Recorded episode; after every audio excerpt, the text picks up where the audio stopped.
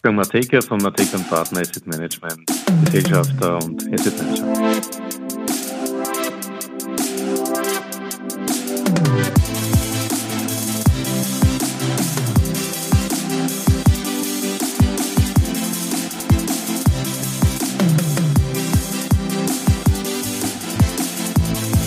Ja, herzlich willkommen zu Triple M. Matekas Market Memos, donnerstags auf Audio CD.at. Heute macht sich Wolfgang Mateka Gedanken über unter anderem Corporate Bonds, denn seit 2021 sind mehr als 400 Emittenten von Corporate Bonds zahlungsunfähig geworden. Am Vorabend der Rezession gilt es, wachsam zu sein. Man kann es drehen und wenden, wie man will, ob technisch oder doch bereits eingetreten. In Mitteleuropa wird Rezession zum Thema. Man kann über die exakten Gründe lange diskutieren. Eines ist aber klar, die hohen Energiepreise, sprunghafte Zinserhöhungen in hektischer Reihe und teilweise absurde Politik mit Verleugnung wissenschaftlicher und auch ökonomischer Grundsätze waren sicher nicht hilfreich, diese Entwicklung zu verhindern. Jetzt wird begonnen zu jammern. Die Gründe werden einzeln abgewogen und in der ach so trainierten, unsäglichen False Balance wird öffentlich darüber diskutiert. Zeitraubend und ignorant, denn beispielsweise bei Physik braucht man nicht Mehrheiten suchen, die ist Fakt.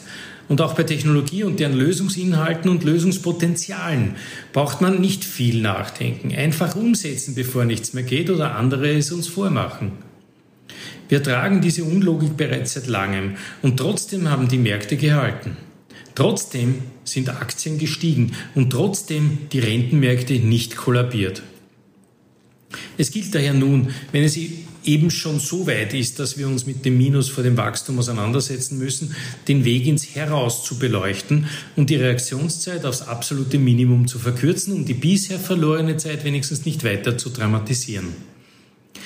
Die Anzeichen der Entzündungen in den Wirtschaftskreisläufen, seit langem virulent, werden aber jetzt mehr und mehr deutlich erkennbar.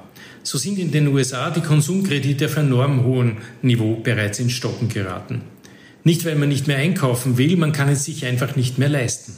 Genauso braucht man sich um einen Gebrauchtwagen nicht mehr anstellen. Die privaten Autoverkäufe nehmen rapide zu. Logisch, man braucht Geld, um Schulden zu zahlen. In Kalifornien, der immerhin fünftgrößten Wirtschaftsmacht der Welt, steigen bereits die Arbeitslosenzahlen, während sie im Rest der USA noch stagnieren. Dagegen gibt es in den USA ein Phänomen, das in Europa geradezu umgekehrt für Sorge steht. Die Immobilienpreise für Eigenheime sind noch immer massiv höher als jene für Mieten. Demgegenüber sorgen in Europa die Inflationsanpassungen bei Mieten in ihrer eigentlich unfassbaren Zynik, nämlich die realen Preistreiber, findet man ja in der Betriebskostenabrechnung zusätzlich wieder, weshalb man eine Inflation gleich doppelt bezahlt. Eigentlich eh schon immer, aber bei Preissprüngen größer 10 Prozent geht es einmal ins Volkswirtschaftliche. Für den Aufschrei. In Staaten wie Österreich, in denen das Eigenheim nur etwa 50 Prozent des Wohnbedarfs abdeckt, ein herber Stich ins Herz des privaten Wohlstandes. Zwei Bereiche machen inzwischen aber wirklich Stirnrunzeln. Die Verschuldung der Unternehmen und die Investitionsneigung von Unternehmen. Beides nicht das gleiche, aber beides im Capsaicin-Modus.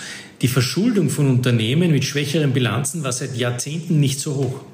Die Niedrigzinsen von bis vor zwei Jahren, die Alternativlosigkeit bei Staatsanleihen, die den Zug zu den Corporate Bonds befeuerte und die Wachstumsperspektiven einer während der Pandemie beschützten Wirtschaft sorgten für viele dieser Unternehmen für das All-in bei der Verschuldung. Nun gilt es plötzlich, dem Druck der Banken und deren Forderungen nach rascher Umschuldung, Sicherheiten, Nachlieferung oder gar Rückzahlung Folge zu begegnen, weil sonst tut es uns leid. Seit 2021 sind bereits mehr als 400 Emittenten von Unternehmensanleihen zahlungsunfähig geworden. Natürlich eine eher die kleinen Emittenten, von denen viele danach auch von größeren geschluckt wurden, aber doch eine irritierend hohe Zahl. Der zweite Punkt, und der ist sogar noch wichtiger, ist jener, dass nahezu kaum mehr in Projekte und Entwicklungen investiert wird, deren Perspektive drei Jahre übersteigt. Dieser Fakt ist umso verstörender, als es nicht die Unternehmen alleine sind, die Nein sagen. Es wird immer mehr der Staat selbst, der durch unfassbare Bürokratie und ein wissenschaftlich unfundiertes Regelwerk, um das es kein Herum gibt, weil sich auch die finanzierenden Einheiten wie Kapitalmarkt oder Banken daran halten müssen, Investitionen blockiert. Die Kapitalmärkte und hier insbesondere die Aktienmärkte haben es sich angewöhnt, den Unternehmen, die an den Börsen notieren, zu vertrauen. Ihnen zuzuhören, von ihnen zu lernen, ihre Entscheidungen zu verstehen oder zumindest den Umstand Entscheidungsfähigkeit zu respektieren. Diese Firmen haben Finanzkrisen, Wirtschaftskrisen, Pandemien und Kriege durch Flexibilität, technologisches Know-how, Kreativität und Vermarktungsfokussierung überwunden und trotz allem an Stärke zugelegt. Diese Firmen sehen sich nun einer ökonomischen Entwicklung gegenüber, die sie nur bedingt selbst aktiv steuern können. Passiv machen sie es bereits durch Investitionsverweigerung, geografische Verlagerung oder Maximierung der Administrationseffizienz, um hier so wenig Kraft und Zeit als nötig zu verlieren. Das ist aber kaum als grundsätzlich positiv zu werten. Es ist nichts anderes als ein Fluchtentscheid, der nahezu immer die zweite Wahl war. Wenn man nun diesen drohenden Exitus an potenziellem Steuergeld zum Anlass nimmt, darüber reden zu wollen, ob man nicht doch ein Zuckerl findet, dies zu verhindern, dann irrt man. Das Badezimmer mit dem Kind drin ist bereits nass, wenn nicht gar überschwemmt. Jetzt muss man sorgen, dass der Rest nicht Schaden nimmt. Es ist in ruhigen Zeiten sicher einfach, über irgendwelche Umstände zu jammern oder zu diskutieren. Aber diese Zeit haben wir nicht mehr.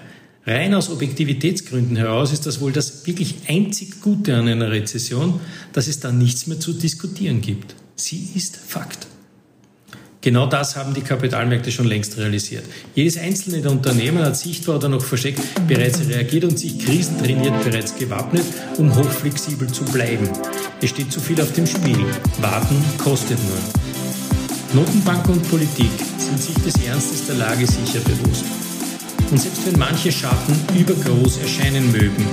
Der Versuch, darüber zu springen, setzt den Willen voraus, es auch tun zu wollen. Also. Ich bin Baker, von Baker Partner, Management, Gesellschafter und Editor.